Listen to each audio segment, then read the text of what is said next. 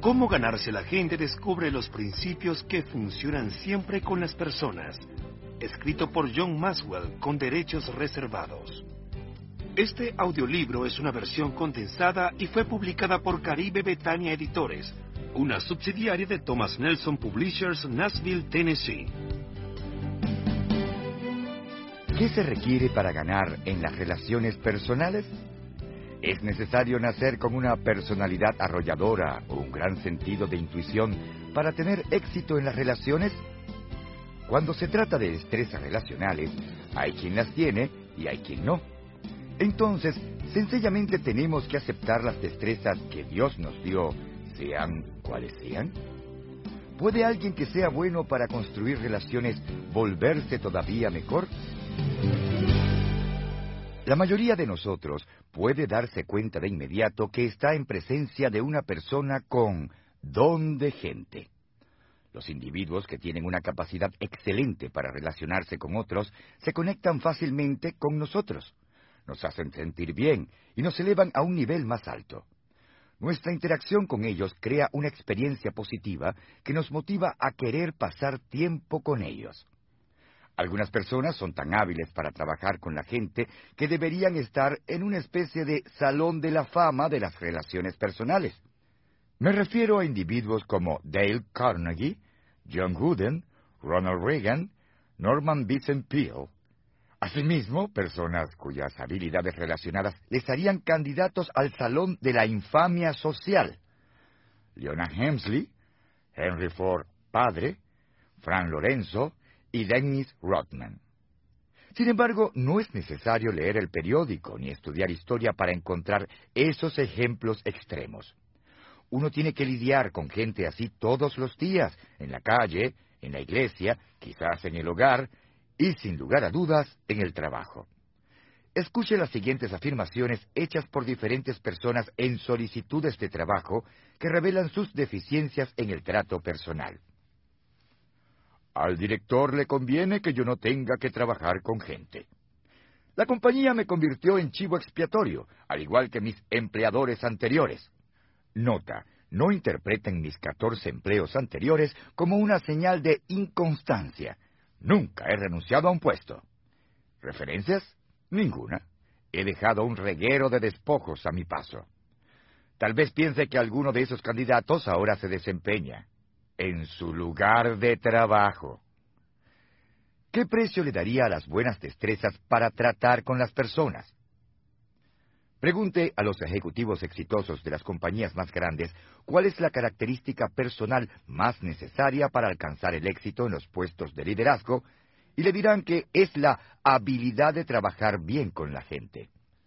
Entreviste a empresarios para descubrir qué separa los éxitos de los fracasos y le dirán que es la habilidad para relacionarse con nosotros. Hable con los mejores vendedores y le dirán que el conocimiento de la gente es mucho más importante que el conocimiento del producto. Siéntese a hablar con profesores y artífices, forjadores y dueños de negocios, pastores y padres, y le dirán que las destrezas relacionales hacen la diferencia entre aquellos que se superan y los que no. El don de gente es inestimable porque no importa qué quiera hacer usted, si puede ganarse a la gente, puede ganar en todo. Todos los éxitos de la vida son el resultado de iniciar relaciones con la gente correcta y luego fortalecer esas relaciones con buenas destrezas relacionales. De igual modo, los fracasos en la vida casi siempre pueden atribuirse a fallas en las relaciones personales. A veces, la conexión es obvia. Enredarse con un cónyuge abusivo, un socio corrupto o un familiar vicioso tarde o temprano ocasionará grandes daños. Otras veces el problema es menos dramático, como mantenerse a distancia de un compañero de trabajo con el que uno tiene que interactuar a diario. No poder establecer una relación positiva con un cliente importante o perder oportunidades únicas para alentar a un niño inseguro. Lo cierto es que todos pueden vincular sus éxitos y fracasos a las relaciones que han desarrollado en su vida. ¿Ha tenido que lidiar alguna vez con una persona difícil? Tal vez pensó, no puedo negar que tiene talento, pero me resulta muy difícil trabajar con ella. O es un joven brillante, pero parece que no se lleva bien con nadie. Son personas que nunca alcanzan a desarrollar su máximo potencial porque solo son capaces de lograr una fracción de lo que podrían hacer si supieran cómo ganarse a la gente. No entienden que las buenas relaciones son más que la cubierta del pastel en la vida. Son el pastel mismo, la sustancia que necesitamos para llevar una vida exitosa y satisfactoria. Ahora bien, ¿Qué deben hacer las personas que no poseen grandes destrezas relacionales? Debo admitirlo. Para mí es muy natural establecer y desarrollar relaciones, pues siempre he sido muy sociable. Sin embargo, también me he esforzado en mejorar mis habilidades innatas. En medio siglo he aprendido mucho sobre los demás y sobre mí mismo, y he condensado esas ideas en 25 principios de interacción que cualquier persona puede aprender. Hasta el individuo más introvertido puede aprenderlos y volverse una persona más sociable, en tanto que alguien a quien le guste socializar podrá convertirse en experto en edificación y mantenimiento de relaciones. Digo esto porque son principios de interacción que funcionan en todos los casos. Se aplican sin importar que uno sea joven o anciano, sanguíneo o melancólico, hombre o mujer, empleado o jubilado. Los he practicado durante décadas y los he visto funcionar en docenas de países a los que he viajado en seis continentes. Como resultado de aplicar estos principios, he optimizado mis probabilidades de éxito con los demás y he desarrollado relaciones positivas y saludables que me han traído éxito profesional y satisfacción personal. Esto no significa que usted tendrá una relación exitosa con todas las personas que se crucen en su camino, ya que no puede controlar la reacción de otra persona hacia usted. Todo lo que puede hacer es convertirse en la clase de persona que otros quieran conocer y con la cual puedan construir una relación significativa. En la vida, las habilidades que usted emplee y las personas con quienes elija relacionarse determinarán su éxito o su fracaso. He dividido los principios de interacción en este libro conforme a cinco factores críticos que debemos tener en cuenta si queremos ganarnos a la gente. Primero, disposición. ¿Estamos preparados para las relaciones? Segundo, conexión. ¿Estamos dispuestos a enfocarnos en los demás? Tercero, confianza. ¿Podemos desarrollar la confianza mutua? Cuarto, inversión. ¿Estamos dispuestos a invertir en otros? Quinto, sinergia. ¿Podemos crear relaciones en las que todos salgamos ganando? Aprenda y practique los principios de interacción y podrá dar respuesta afirmativa a todas estas preguntas. De este modo alcanzará el éxito en las relaciones personales porque será capaz de desarrollar relaciones sanas, eficaces y satisfactorias. Y usted tiene la oportunidad de convertirse en la clase de persona que también hace exitosos a los demás. ¿Qué podría ser mejor que eso? El factor disposición. ¿Estamos preparados para las relaciones? Debemos admitir que no todo el mundo tiene talento para iniciar, construir y mantener relaciones buenas y saludables. Hay muchos que crecen en hogares disfuncionales y nunca cuentan con ejemplos de relaciones positivas. Algunas personas están tan enfocadas en sí mismas y en sus propias necesidades que es como si los demás no existieran. Otros han sido tan lastimados en el pasado que ven el mundo entero a través del filtro de su dolor, y debido a todo lo que ignoran sobre las relaciones personales, no se conocen a sí mismos ni saben cómo relacionarse con otros de forma saludable. Se necesitan personas con destrezas relacionales saludables para construir relaciones excelentes. Ese es el punto de partida para todo. Creo que existen ciertos fundamentos indispensables para preparar bien a la gente para las relaciones. Estos determinan el éxito en el factor disposición. Los componentes esenciales están contenidos en los siguientes cinco principios de interacción. El principio del lente. Quiénes somos determina cómo vemos a los demás. El principio del espejo. La primera persona que debemos examinar, nosotros mismos. El principio del dolor. Las personas heridas hieren a los demás y son heridos fácilmente por ellos. El principio del martillo. Nunca use un martillo para matar la mosca que se paró en la cabeza del otro. El principio del ascensor. Podemos elevar a los demás o llevarlos al suelo en nuestras relaciones. La persona que carezca de alguno de estos componentes esenciales no estará bien preparada para las relaciones y como resultado tendrá problemas recurrentes al trabajar con otros. Si usted o alguien que usted conoce parece incapaz de construir la clase de relaciones positivas que todos los seres humanos desean, la razón puede ser un problema de disposición. Al aprender estos cinco principios de interacción, usted se preparará para la creación de relaciones positivas y saludables. El principio del lente. Quienes somos determina cómo vemos a los demás. La pregunta que debo responder es, ¿cuál es mi percepción de los demás? Un viajero que se acercaba a una ciudad grande preguntó a un anciano sentado junto al camino, ¿Cómo es la gente en esta ciudad? ¿Y cómo eran allá de donde usted viene? preguntó el hombre. Terribles, contestó el viajero. Desconsiderados, deshonestos, detestables en todo sentido. Ah, dijo el anciano. Esa es la clase de gente que va a encontrar en esta ciudad. Apenas acababa de irse el viajero cuando llegó otro a averiguar sobre la gente de esa ciudad. De nuevo el anciano le preguntó cómo era la gente en el lugar que acababa de dejar el viajero. Era gente honesta, decente, trabajadora y generosa, declaró el segundo viajero. Me dio tristeza dejar el lugar.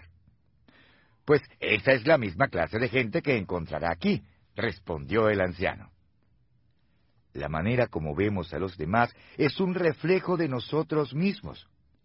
Si soy una persona que confía en los demás, les veré como personas confiables. Si critico a los demás, veré a los demás como mis críticos. Si me intereso en los demás, les veré como gente compasiva. Su personalidad se trasluce cada vez que usted habla acerca de los demás e interactúa con ellos. Alguien que no le conozca podría decir mucho acerca de usted basándose en una simple observación. Todos tenemos un marco de referencia personal que proviene de nuestras actitudes, presuposiciones y expectativas en cuanto a nosotros mismos, a otras personas y la vida en general. Estos factores determinan si somos optimistas o pesimistas, alegres o depresivos, confiados o sospechosos, amistosos o reservados, valientes o tímidos. Lo que uno enseñe se deriva de cómo ve la vida, y nuestra manera de ver la vida se deriva de quiénes somos. Hace unos años tuve la oportunidad de enseñar liderazgo al equipo profesional de fútbol americano de San Luis, Missouri. El equipo me invitó a asistir después a uno de sus partidos y me permitieron sentarme con las esposas de los entrenadores y jugadores. Me senté junto a Kim Maxco, esposa del entrenador asistente de los Rams de San Luis, John Maxco. Mientras hablábamos, le pregunté sobre todas las ciudades en que había vivido para saber cuál era su favorita. Ella había vivido en muchos estados, Ohio, Carolina del Norte, Arizona, California, Nueva York y Missouri. Su respuesta fue, me gusta donde vivo ahora. ¿Así que San Luis es su ciudad favorita? le pregunté. No, eso no fue lo que dije. Mi lugar favorito es donde quiera que esté viviendo en el momento, volvió a responder. Es una decisión. ¡Qué actitud tan admirable! Si usted puede mantener una perspectiva semejante, siempre verá la vida bajo una luz positiva. ¿Qué factores contribuyen a determinar quién es usted? Muchos, por supuesto. Pero estos son los cinco que considero más importantes. Primero, genética. Cuando Margaret y yo éramos jóvenes e ingenuos, creíamos que la genética tan solo jugaba un papel secundario en la constitución de una persona. Pensábamos que el ambiente era responsable, en un 98%, por lo que llegara a ser una persona. Si usted cría a sus hijos para que sean como usted, así lo serán. Luego adoptamos a nuestros hijos Elizabeth y Joel Porter descubrimos que la crianza, el desarrollo del carácter, la educación y la instrucción espiritual son factores importantes, pero algunas cosas son parte intrínseca de la gente y van a permanecer allí, sin importar en qué ambiente se desarrollen. Su constitución genética puede ser tanto buena como mala noticia para usted. Hay algunas cualidades y características que usted recibió al ser creado que son maravillosas y esto es cierto para cada ser humano en el planeta. Sin embargo, también hay cosas que a usted no le gustan. Es posible que le toque aprender a vivir con ellas, pero en lo relacionado con el carácter, preste mucha atención a sus debilidades. En lo relacionado con los talentos, enfóquese en sus puntos fuertes. En esto no tenemos opciones, porque nadie puede cambiar sus genes. Sin embargo, de los cinco factores principales que determinan quién es usted, es el único que no puede cambiar con sus decisiones, mientras que los otros cuatro, por lo menos en cierta medida, dependen de usted. Segundo, imagen personal. La gente es como el agua. Cada uno encuentra su propio nivel. Una persona con una imagen negativa de sí misma esperará lo peor, dañará sus relaciones y encontrará a otros que también sean negativos. Aquellos que tienen una imagen positiva de sí mismos esperarán recibir lo mejor en la vida, y aquellos que tienen una imagen personal positiva y fidedigna tendrán mayor probabilidad de alcanzar el éxito, ver a los demás como exitosos en potencia y relacionarse con otras personas exitosas. Tercero, experiencias en la vida. Piense en algunas de sus experiencias de la infancia. Si tuvo grandes éxitos deportivos, es probable que se hayan vuelto una parte importante de su vida. Si hacía amigos con facilidad, es probable que ahora disfrute la compañía de la gente. Si fue descuidado o maltratado, esto ha tenido otra clase de efecto en su vida. Todo lo que usted ha experimentado contribuye a definir quién es usted ahora. Nosotros no escogemos todas las experiencias de nuestra vida, y esto es en particular muy cierto sobre nuestra infancia. Sin embargo, sí elegimos muchas de las experiencias que tenemos ahora. Elegimos a la persona con quien nos casamos, elegimos nuestros trabajos, elegimos dónde nos vamos de vacaciones, si vamos o no a hacer ejercicio y qué queremos aprender. Además, las personas que vivieron una infancia difícil deciden si procurarán tener experiencias que mejorarán su manera de vivir y pensar. No podemos deshacer nuestro pasado, pero sí podemos reprogramarnos con experiencias nuevas. Cuarto, actitud y decisiones frente a esas experiencias. Todavía más importante que escoger nuestras experiencias es decidir qué actitudes tendremos en cuanto a las experiencias que tenemos. Como ya mencioné, tenemos un control muy limitado sobre lo que experimentamos, pero sí tenemos control completo sobre nuestras actitudes.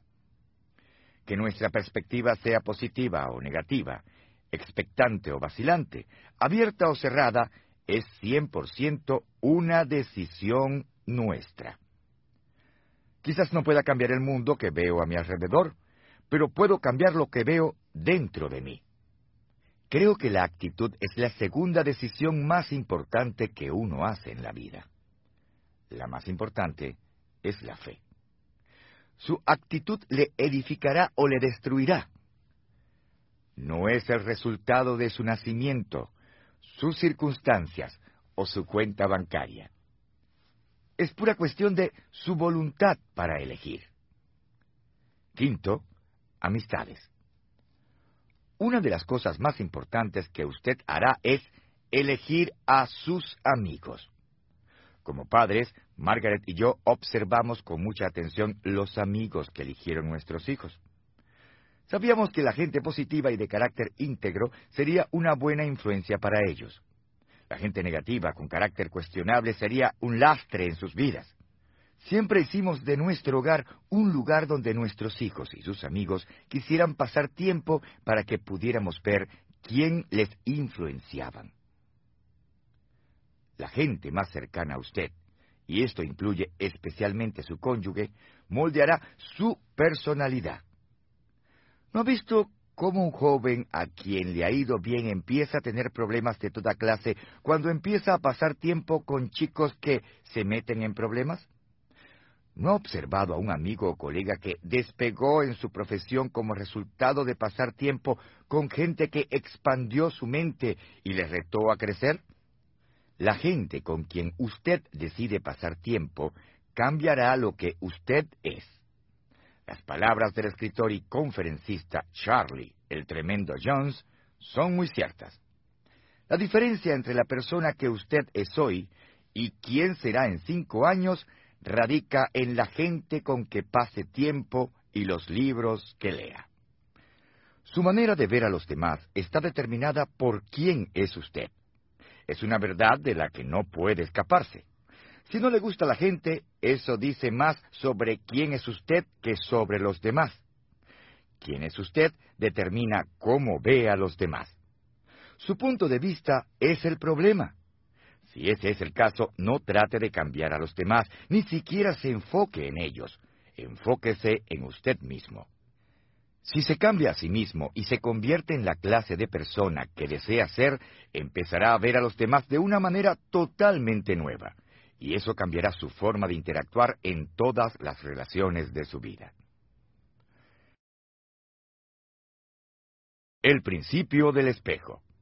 La primera persona que debemos examinar, nosotros mismos. ¿Me he examinado a mí mismo o a mí misma y he asumido la responsabilidad por quién soy?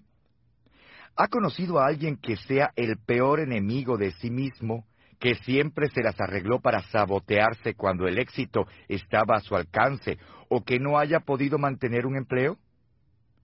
Algunas de estas personas poseen gran potencial, pero siempre se frustran a sí mismas. Claro, esto no significa que todos los que tienen ese problema no salgan adelante en la vida.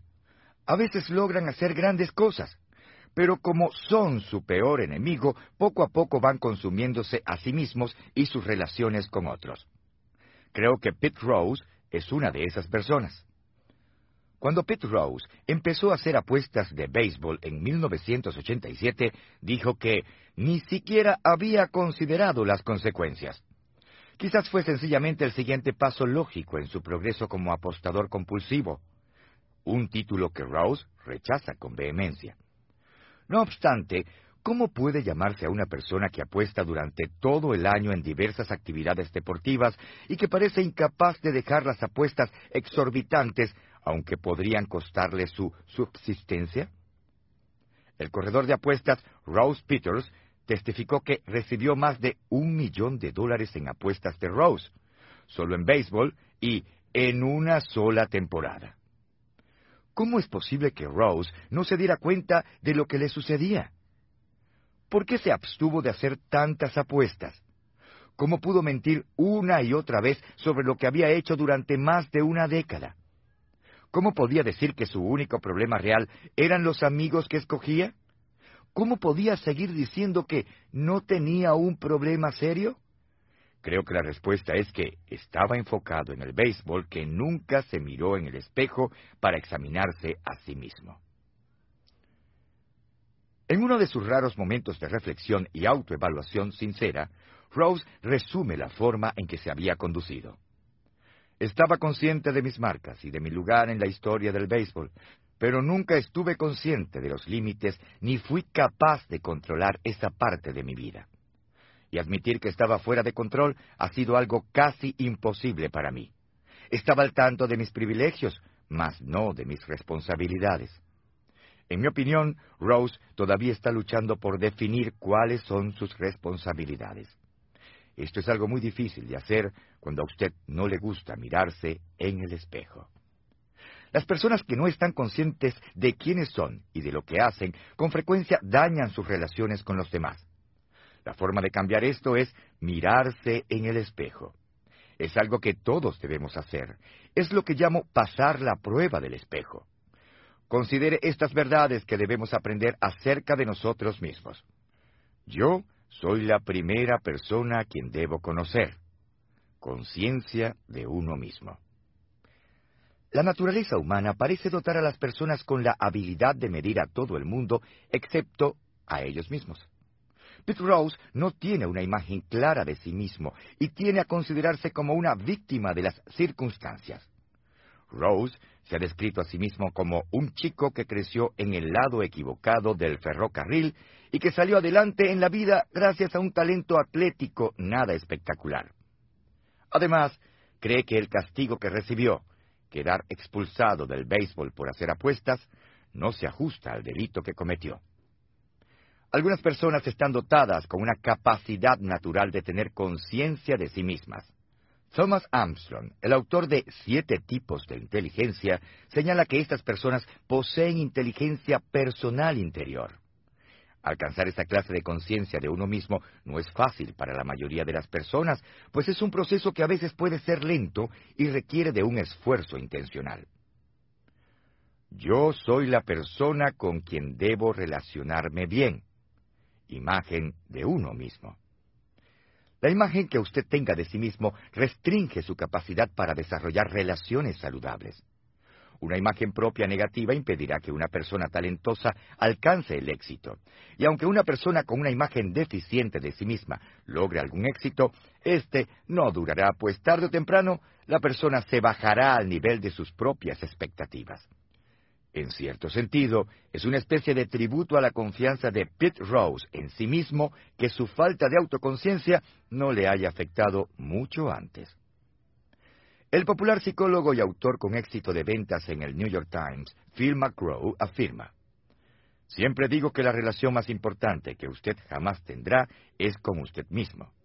Tiene que ser primero su propio mejor amigo. ¿Cómo puede uno ser el mejor amigo de alguien a quien no conoce o que no le gusta. Es imposible. Por eso es tan importante descubrir quién es usted y esforzarse en llegar a ser alguien a quien usted respeta y encuentra agradable. La gente que experimenta dificultades en sus relaciones muchas veces es tentada a mirar a todos menos a sí misma para explicar el problema. No obstante, siempre debemos empezar haciendo un examen objetivo de nosotros mismos y debemos estar dispuestos a cambiar todas las deficiencias que tengamos. El crítico Samuel Johnson aconsejó que aquel que tiene tan poco conocimiento de la naturaleza humana como para buscar la felicidad por medio de cambiar cualquier cosa que no sea su propia disposición, desperdiciará su vida en esfuerzos infructuosos y multiplicará las aflicciones que tanto desea evitar. Hace unos años, cuando viajé a Nueva Zelanda para ofrecer una conferencia, me quedé en un hotel de la capital. Cierta noche sentí sed y empecé a buscar la máquina dispensadora de refresco. Como no encontré ninguna, me fijé en una puerta que decía personal y supuse que podía entrar para ver si alguien podía ayudarme. No encontré allí a ningún trabajador del hotel ni a una máquina de bebidas, pero sí observé algo interesante. Al acercarme a la puerta para salir otra vez al corredor, vi que la puerta tenía un espejo de pies a cabeza con las siguientes palabras. Examínese con cuidado. Esto es lo que ven los clientes y huéspedes del hotel. La gerencia del hotel quería recordar a los empleados que para cumplir bien sus funciones tenían que darse un buen vistazo a sí mismos.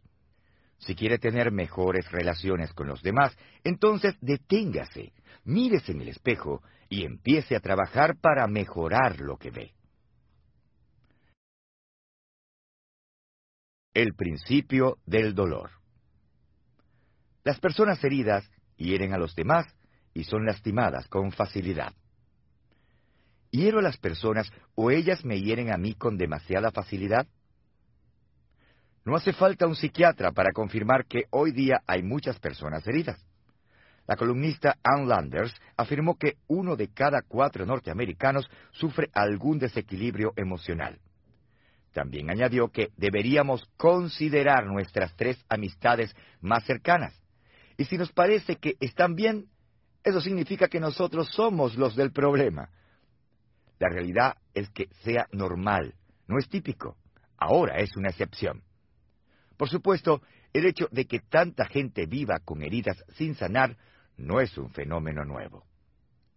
En el siglo XIX, el filósofo Arthur E. Schopenhauer comparó la raza humana a una manada de puercos espines en una fría noche de invierno. Cuanto más fría es la noche, más nos acercamos para calentarnos, pero entre más nos acercamos, más daño nos hacemos unos a otros con las espinas.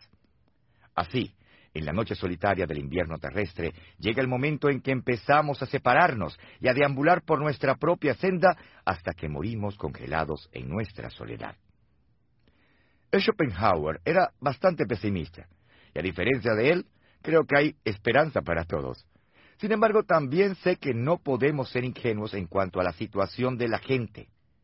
Una gran cantidad de individuos está alimentando heridas profundas. El poeta alemán Hermann Hesse escribió, Si detestas a una persona, detestas algo en él o ella que es parte de ti mismo. Lo que no es parte de nosotros no nos molesta.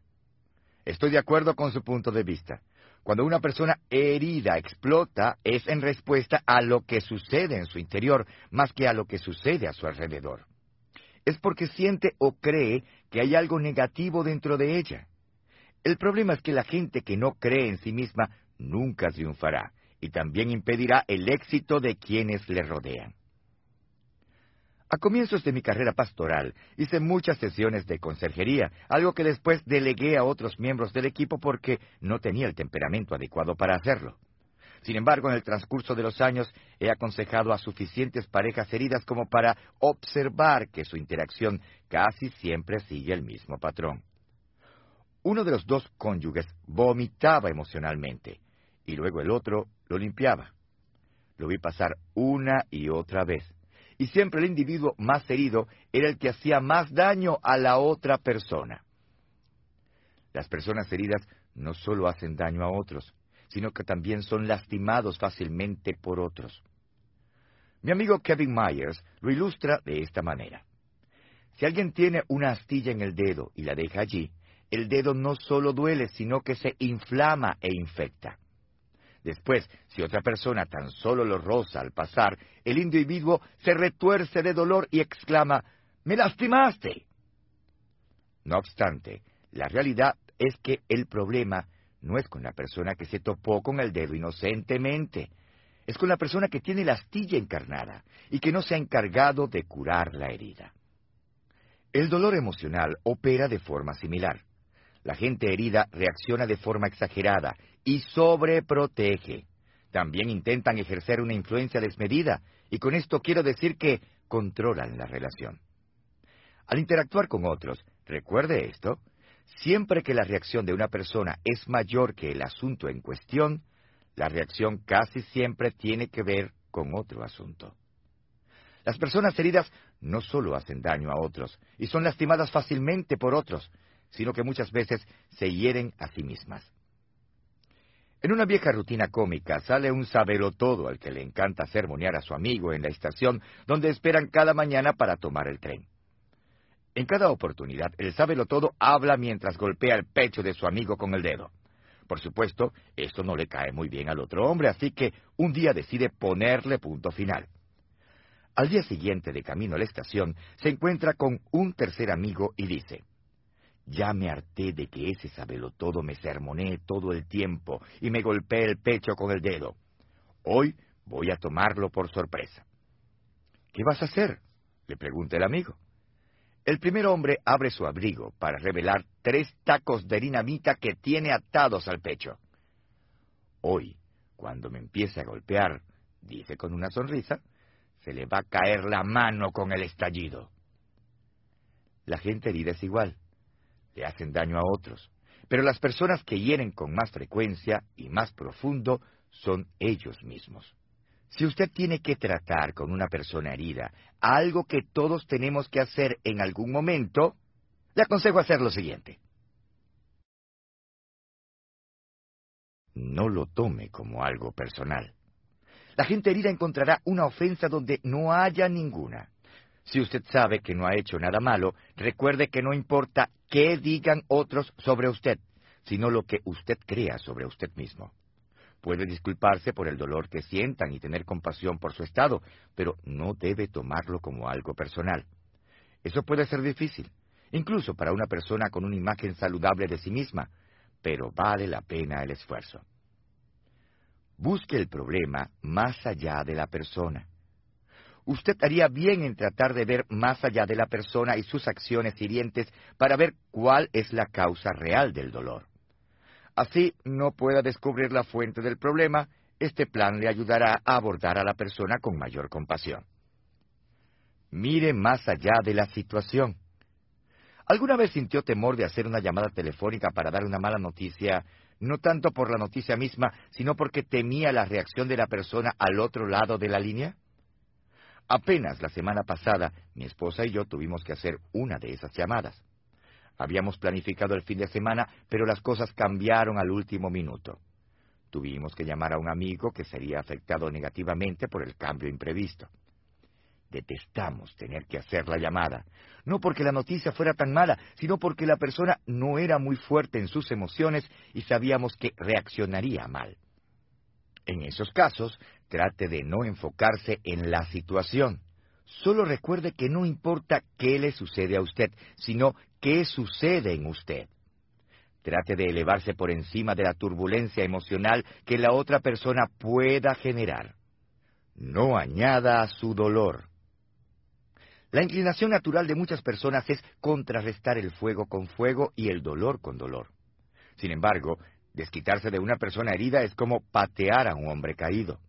El estadista Sir Francis Bacon dijo, Esto es cierto, que un hombre consumido por la venganza mantiene sus heridas frescas, las cuales, de no ser así, sanarían y a él le iría bien.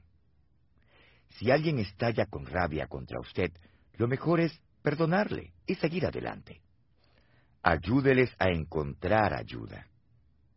El gesto más amable que usted puede brindar a las personas heridas es tratar de conseguirles ayuda. Algunas personas no quieren lidiar con sus problemas y usted ciertamente no debe procurar que reciban ayuda a la fuerza, pero siempre puede optar por extenderles una mano. El proceso de sanidad puede tomar mucho tiempo, como sucedió con Tom, pero se sabe de gente muy amargada que ha podido superarse. Al principio de este capítulo se formuló esta pregunta. ¿Hiero a las personas o ellas me hieren a mí con demasiada facilidad? Si su pregunta fue afirmativa, entonces necesita responder una segunda pregunta. ¿Estoy preparado para trabajar en mis problemas y superar mi dolor? Esta es la clave. La mayoría de la gente quiere una cura instantánea, algo que les proporcione alivio momentáneo. Por eso es que algunos optan por estallar con improperios, ya que hacerlo les hace sentirse mejor temporalmente. Otros usan el alcohol, la comida, el sexo o cualquier otra cosa para mitigar el dolor. Pero como dice mi amigo Kevin Myers, si usted quiere mejorar, necesita más que un remedio instantáneo. Usted necesita ponerse en forma. La gente que procura estar en buena forma en sus emociones no busca un alivio momentáneo, buscan hacer lo correcto. ¿Cómo puede estar seguro de qué clase de persona es usted? La gente que busca remedio instantáneo deja de trabajar en resolver el problema tan pronto siente alivio del dolor o la presión. La gente que procura arreglar su problema de verdad continúa haciendo lo correcto y mejorando aunque la incomodidad se desvanezca. Para analizar sus heridas del pasado y evaluar sus problemas emocionales se requiere a veces la ayuda de un consejero profesional. Y es posible que el proceso le parezca insoportable, pero bien vale la pena. Hace poco leí una historia que presenta una buena analogía de lo que esto implica. En marzo de 1995, la compañía de limpiezas de tubería Watertown, Connecticut, realizaba trabajos bajo las calles de Riverhead, Massachusetts, para limpiar un conducto de alcantarillado de 10 pulgadas. Los trabajadores encontraron muchos de los artículos usuales que tapan ese tipo de cañerías. Sin embargo, también descubrieron muchas otras cosas. 61 anillos, monedas de colección y artefactos de plata. La mala noticia es que los trabajadores tuvieron que hacer un trabajo muy desagradable. La buena noticia es que les permitieron conservar los artículos valiosos que descubrieron en el proceso. Si su capacidad de interacción personal también está tapada, usted tal vez tenga que hacer excavaciones nada placenteras para conseguir la situación, y es posible que le toque lidiar con cosas muy feas. Sin embargo, la recompensa es que podrá descubrir algunos tesoros que ni siquiera sabía que existían, y al final de su duro trabajo puede desarrollar una capacidad para desarrollar relaciones sanas. El principio del martillo. Nunca use un martillo para matar la mosca que está parada en la cabeza del otro. ¿Dirían otros que reacciono exageradamente a los detalles minúsculos en una relación? Mi esposa Margaret y yo nos casamos en junio de 1969. Y como la mayoría de las parejas, creíamos con gran ingenuidad que todo iría de maravilla de allí en adelante. Por supuesto, no pasó mucho tiempo antes de que nos viéramos enfrascados en los desacuerdos leves que todas las parejas experimentan, en especial cuando apenas empiezan a ajustarse a la vida matrimonial. Como la mayoría de la gente, yo pensaba que tenía la razón casi todo el tiempo, y se lo hacía saber a Margaret. Siempre he sido bueno para hablar, y como puedo ser muy persuasivo, utilicé mis habilidades para ganar las discusiones. Nunca alzamos la voz ni nos gritamos el uno al otro, pero siempre me aseguraba de salir ganando. El problema era con mi metodología. Margaret siempre salía perdiendo. Hicimos muchas cosas durante esos dos primeros años de matrimonio. Por esa situación se mantuvo siempre igual. Sin darme cuenta, le estaba ocasionando daños emocionales a Margaret. Si estábamos en desacuerdo, yo tenía una reacción exagerada y sin proponérmelo ponía otro ladrillo en el muro que se estaba levantando entre los dos. Yo me di cuenta de que ganar a cualquier costo pondría en peligro nuestro matrimonio. Un día Margaret hizo que me sentara, me contó cómo se sentía cada vez que discutíamos y explicó lo que eso le estaba haciendo a nuestra relación. Fue la primera vez que entendí que había puesto mi prioridad de ganar las discusiones por encima de ganarme la relación con mi esposa. A partir de ese momento decidí cambiar, tras entender que tener la actitud correcta era más importante que tener las respuestas correctas. Suavicé mi método, empecé a escuchar más y dejé de convertir los detalles en problemas grandes. Con el paso del tiempo, el muro que se había empezado a levantar se vino abajo y empezamos a construir puentes. Desde aquella época he hecho un esfuerzo consciente de iniciar la conexión siempre que entro en conflicto con alguien. Admitámoslo. Debido a sus personalidades, algunas personas están más inclinadas a usar un martillo, aun cuando otra herramienta más tersa pueda hacer el trabajo bien. Trato de aplacar mi conducta con el uso de las cuatro T. Quizás usted quiera usarlas cuando se encuentre en una situación similar. Primera, toda la información. ¿Salta usted a conclusiones mucho antes de que terminen de presentarle un problema dado? Esto nos sucede con frecuencia a los que tenemos personalidad fuerte. Por eso es que me he adiestrado a mí mismo para seguir un proceso que me impida martillar con respuestas a la gente antes que terminen de formular sus preguntas. Cuando alguien comparte su punto de vista conmigo, yo trato de escuchar, hacer preguntas, volver a escuchar, hacer más preguntas, escuchar un poco más y por último, responder. He descubierto que si me detengo lo suficiente, tengo mayor probabilidad de dar respuestas pacientemente y de manera apropiada. Segunda, tiempo oportuno. Hace poco leí una cita atribuida al señor Dan Sadra que decía, Lo que cuenta es lo que haces, no cuando lo haces. Esto no siempre es verdad. Si el general no ordena el ataque en el momento preciso, la batalla se pierde. Si el padre no se apresura a llevar a su hijo accidentado al hospital, puede costarle la vida. Si usted no se disculpa con alguien tras haberle ofendido, se arriesga a perder la relación. Actuar en determinado momento es tan importante como emprender la acción correcta. Incluso es importante discernir cuando no se debe actuar. La famosa anfitriona y escritora Lady Dorothy Neville hizo la siguiente observación. El arte verdadero de la conversación no consiste solo en decir lo correcto en el lugar correcto, sino también en dejar de decir lo incorrecto en el momento en que nos sentimos tentados a decirlo. Me parece que la causa más común de la inoportunidad en las relaciones son los motivos egoístas. Si tiene hijos pequeños, póngase a pensar en los momentos inoportunos que escogen. Esto se debe a que por lo general solo piensan en ellos mismos. Por esa razón, cuando nos molestamos por detalles menores, nuestro objetivo número uno debe ser dejar a un lado nuestra agenda personal y construir la relación. Se ha examinado sus motivos y tiene la certeza de que son buenos, entonces usted necesita hacerse dos preguntas para determinar si sus acciones son oportunas. En primer lugar, ¿estoy listo para confrontar? Esta es una respuesta muy fácil de responder, porque es cuestión de saber si usted realmente ha cumplido su parte. La segunda es más difícil. ¿Está la otra persona preparada para oírme? Si usted ha cimentado una buena base relacional y ustedes dos no están inmersos en el ardor de la batalla, entonces la respuesta puede ser afirmativa. A veces la gente responde a nuestras actitudes y acciones más que a nuestras palabras.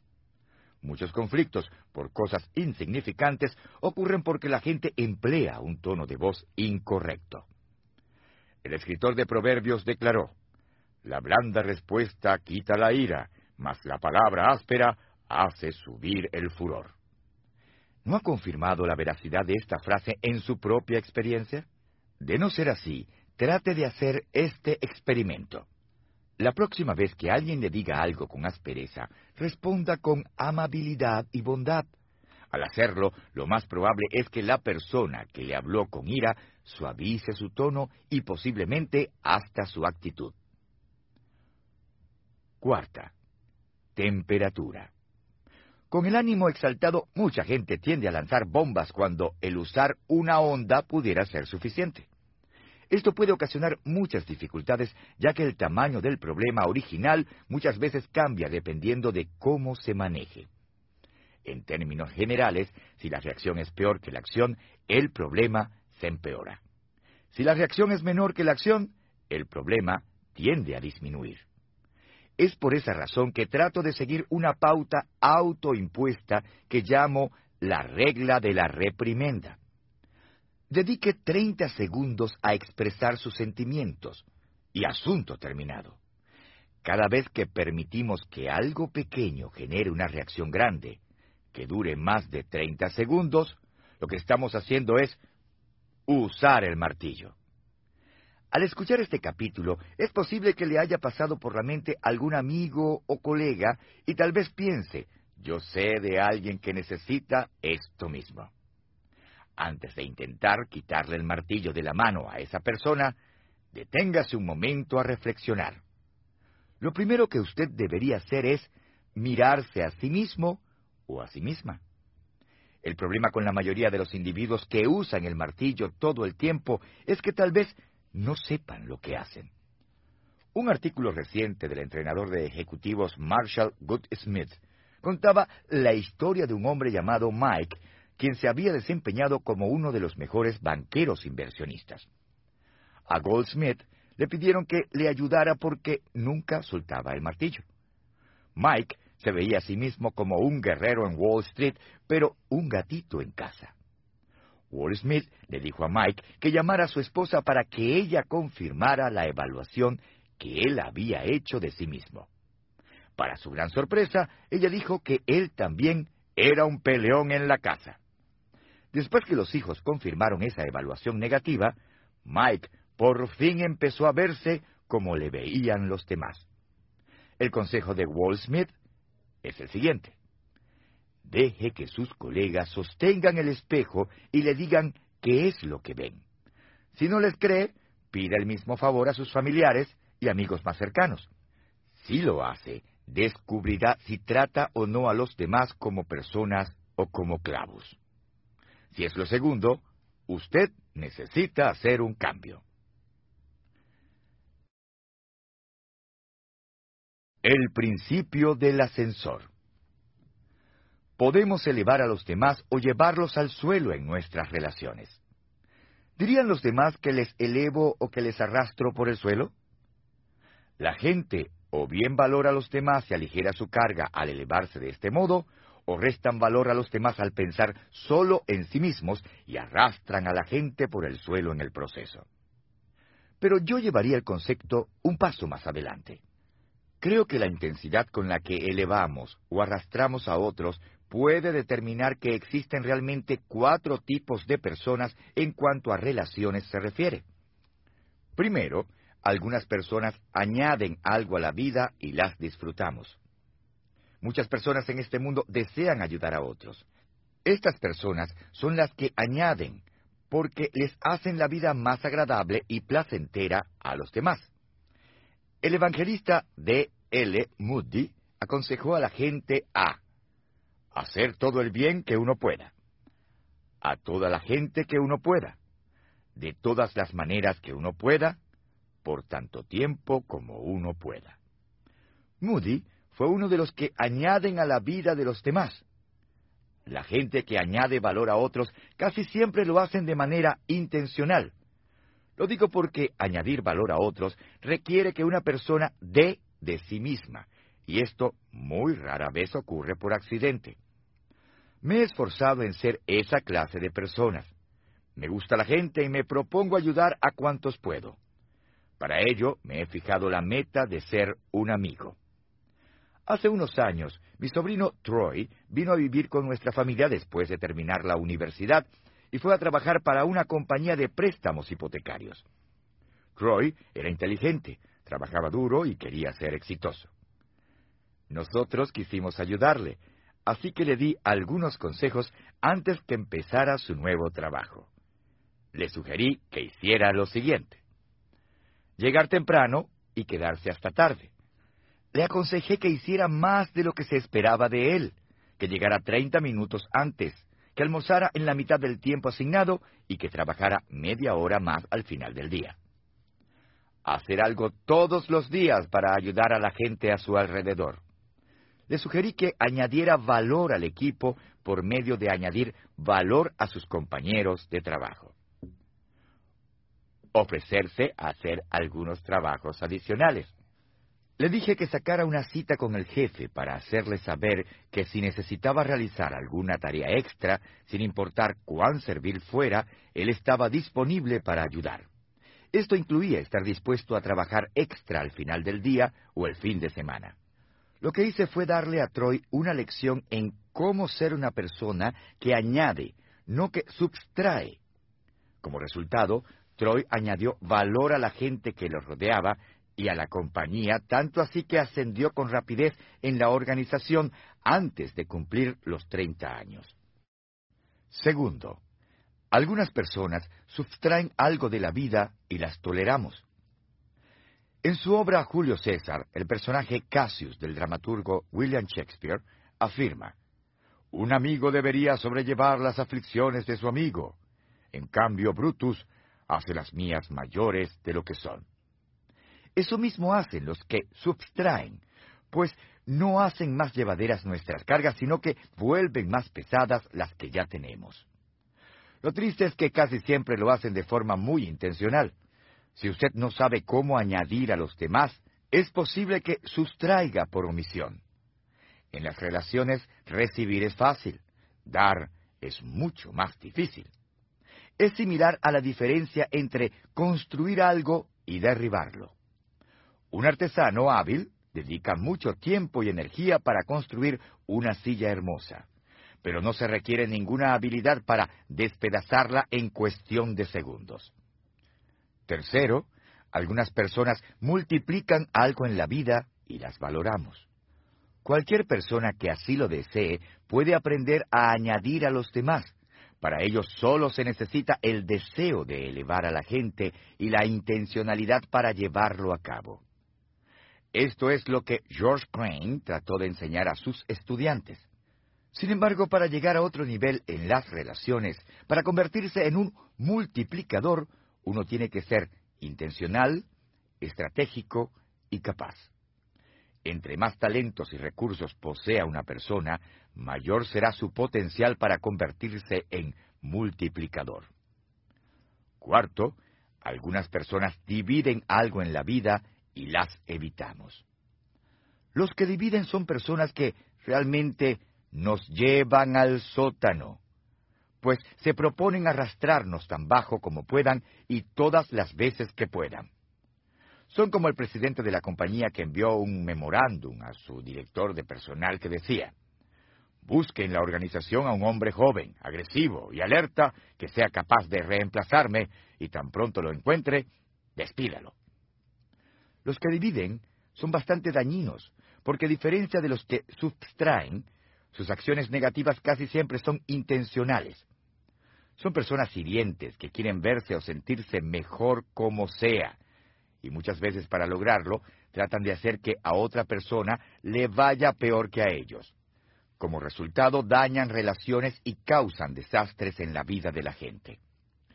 Creo que en lo más profundo de su ser Todas las personas, hasta las más negativas, quieren ser como ascensores que elevan a todos a su alrededor.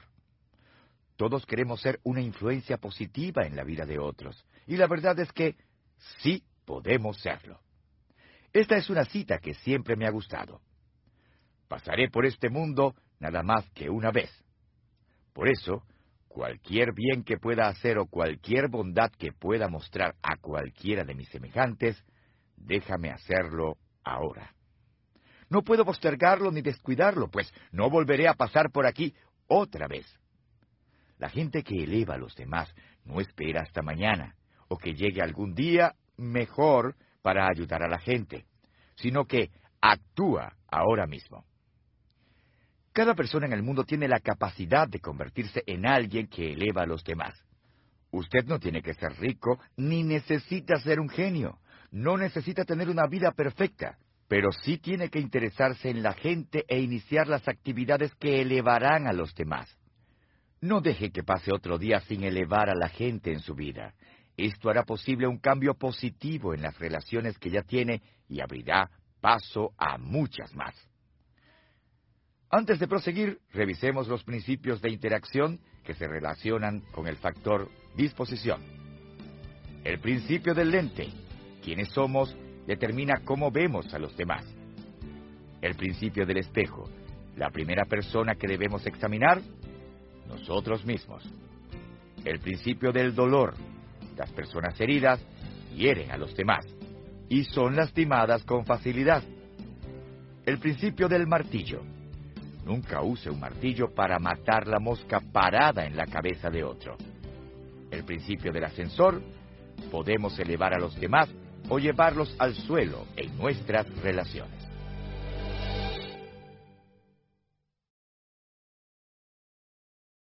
El factor conexión.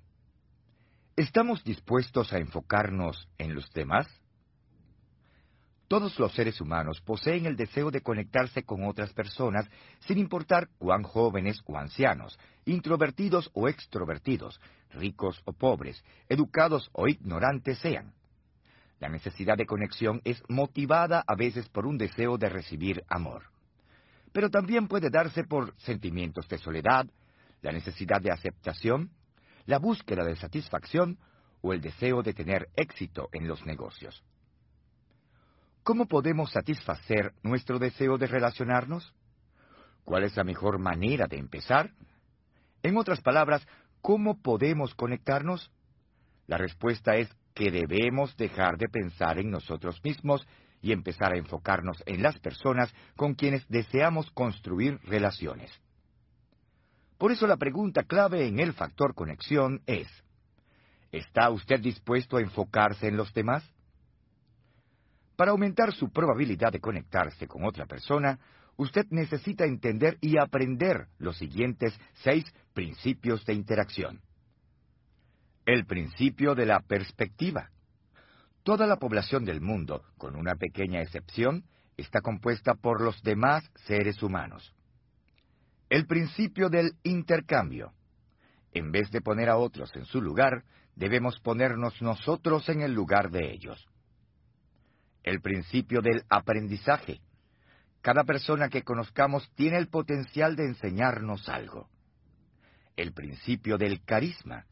La gente se interesa en la persona que se interesa en ellos. El principio del número 10.